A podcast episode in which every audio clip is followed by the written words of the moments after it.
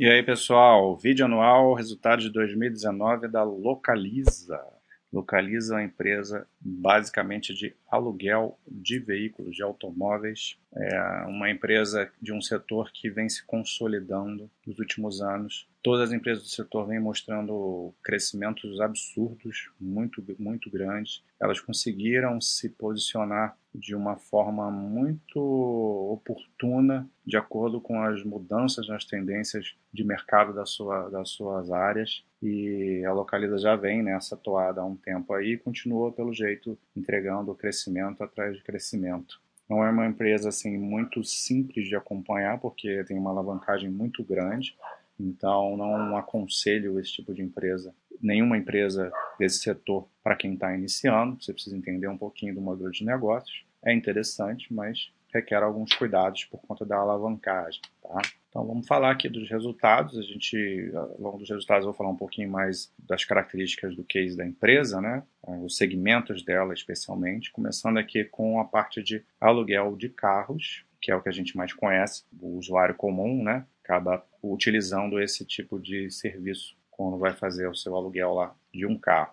Então a gente vê um crescimento é, frequente né, da empresa ao longo dos anos. A frota média alugada cresceu em 32,4% nesse último ano, 128 mil aqui, e uma receita líquida de 3 bilhões em 2019, mas é bom a gente olhar aqui esse resultado ajustado aqui, sem, sem reclassificação de PINs com fins, porque isso está diminuindo a, a, receita. Então, para a gente ter um grau de comparatibilidade maior. É, mesmo sem olhar isso, a gente teria um crescimento muito grande, né? Mas é, 31,1% desconsiderando isso aqui. É, você, é um segmento que está crescendo também no seu número de agências, né? Principalmente aqui relacionado a agências próprias. Ela está diminuindo aqui os franqueados no Brasil, mas aumentou a parte exterior. De, um, de, um, de uma forma geral, aumentou para 602 agências né, no seu total nesse segmento de aluguel de carros.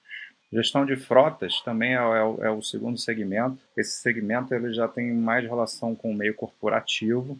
É, as empresas elas alugam né, assim, uma frota de carros para os serviços ou para os funcionários. Então, geralmente são quantidades maiores, né, a preços menores também. É uma outra característica desse tipo de negócio é que os contratos são mais longos e o tempo que a empresa mantém o, o, carro dessa, dessa frota é maior do que o do aluguel de carros. Né? O de aluguel de carros, em, geral, depois de um ano o carro já é vendido. Aqui no gestão de frotas vai depender do contrato que ela tem com a empresa, pode ser dois, três anos. Então você vai ter uma também, em contrapartida, uma depreciação maior desse segmento. A gente vê que é um segmento que também está crescendo, a frota média alugada, ano após ano. Nesse último ano cresceu 25,3%.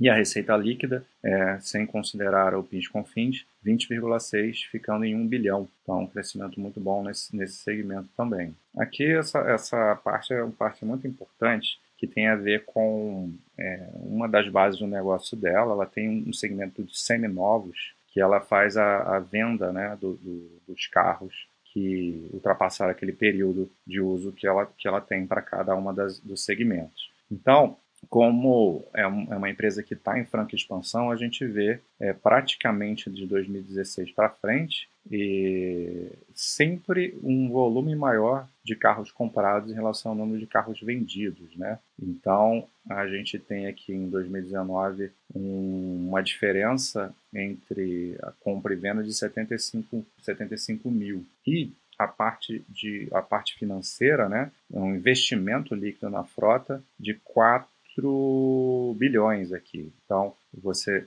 teve um gasto de 10 bilhões com as compras e você teve uma venda de 6,2. Então, isso é muito importante para a manutenção do negócio. Né? Então, esse setor ele só existe para financiar o crescimento da, da, dos negócios da companhia nos outros negócios, que é a parte de aluguel de carro. Ela não ganha dinheiro com isso. Isso é, é, é para conseguir sustentar o crescimento dela. E mesmo assim, ela consegue em parte, né? O resto disso vai ter que ser feito através de dívida, que é o que a gente vai ver daqui a pouco. Então aí a gente tem aqui a frota total, né, final do período, em 2019, a gente tem aqui a frota de aluguel de carros, que é maior, é maior porque esse é o segmento mais importante da companhia, 238 mil contra 68 mil, praticamente 69 mil de carros na, no segmento de gestão de frotas, ainda tem um pouco aqui desse franchising, então a gente teve aí um crescimento de 30,4%, é, 323 mil carros da, da frota, né, considerando todos eles. Então vem crescendo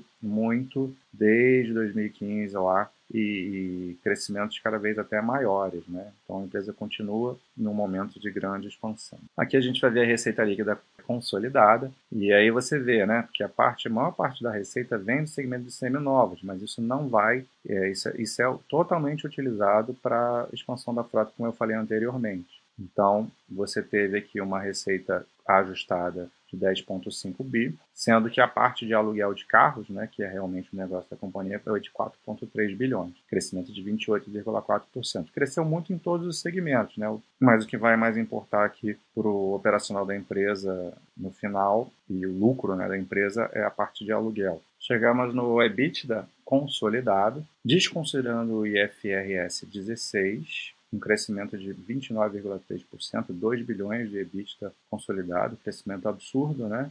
E aqui a gente vê um detalhamento da margem EBITDA e como que a margem é diferente em cada um dos segmentos.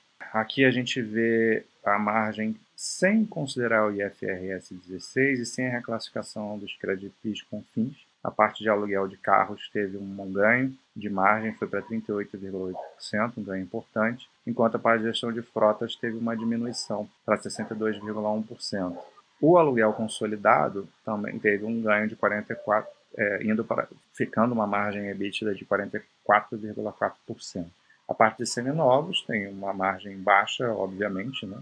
Então, isso aqui também não, não vai ter tanto impacto na margem mesmo da companhia.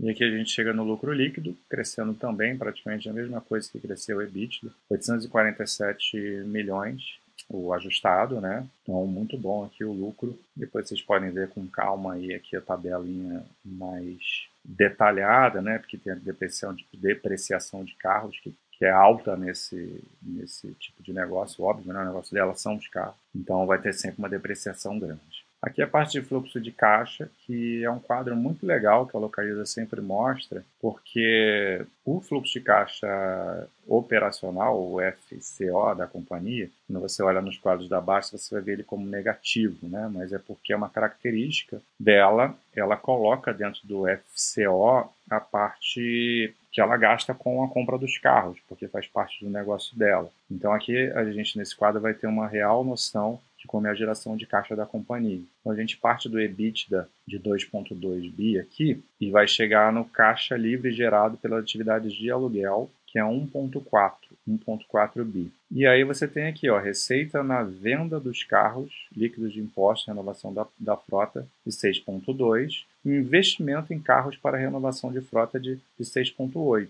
Então, você teria aí um, um, um, investimento líquido para renovação de frota de um gasto de 129 milhões, né? né resultado negativo entre parênteses, que foi uma renovação de frota de 100, 147 mil carros em termos de quantidade. Então, ao final disso tudo, a gente teria aí um caixa livre operacional antes do crescimento, né? Desconsiderando aí o, o, investimento feito para a expansão da frota de 1,2 bilhões. Então, é um, uma geração de caixa muito grande, maior do que, inclusive, do que o ano de 2008, 2008 2018, desculpa, que também já tinha sido muito grande de 1 bilhão. Então, é por isso que você vai ter lá um, um, um caixa negativo, né? que você vê aqui, caixa livre depois do crescimento, ou seja, depois do investimento feito na frota, negativo de 2,3 bi. Aqui a gente vai ver a movimentação da dívida líquida, é uma empresa, como eu falei, tem dívida alta, a dívida líquida dela cresceu, está em 6,6 bi. Aqui tem todo o caminho, né, com, com, os gastos que ela tem, os investimentos, e também não quero entrar em muito detalhe aqui, depois vocês podem ver com calma.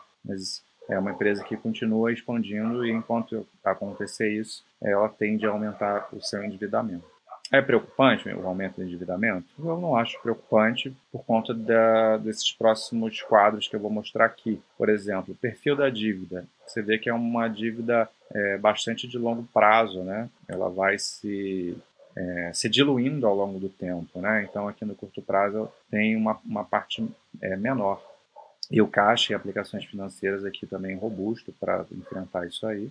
Aqui a dívida líquida EBITDA da empresa sem o IFRS é 3,2 vezes, então é uma empresa alavancada, como eu falei. Esse é o perfil dela nos últimos três anos, você vê que não tem variado muito, na verdade. Então ela aumenta a dívida, mas ela aumenta sua, o seu EBITDA, então vai mantendo mais ou menos esse mesmo nível, que é o nível que ela que ela estabelece para ela como confortável. E aqui a gente vê que o que ela tem de valor de frota é o dobro do que ela tem de dívida, né? Ou seja, se você tiver algum problema assim maior ou se você quiser parar de crescer, num estágio, num estado assim de extrema emergência, você ainda tem todo esse valor que você pode conseguir de caixa vendendo carros, mas não é o caso agora. E o mais importante disso tudo, que eu acho, é isso aqui. O spread entre o ROIC e o custo da dívida. O que, que é isso? Né? O ROIC é o, é o retorno sobre o capital investido. Enquanto você tiver uma diferença grande entre o retorno do capital investido e o custo da dívida, a dívida está fazendo sentido. E você vê que a gente tem é, aqui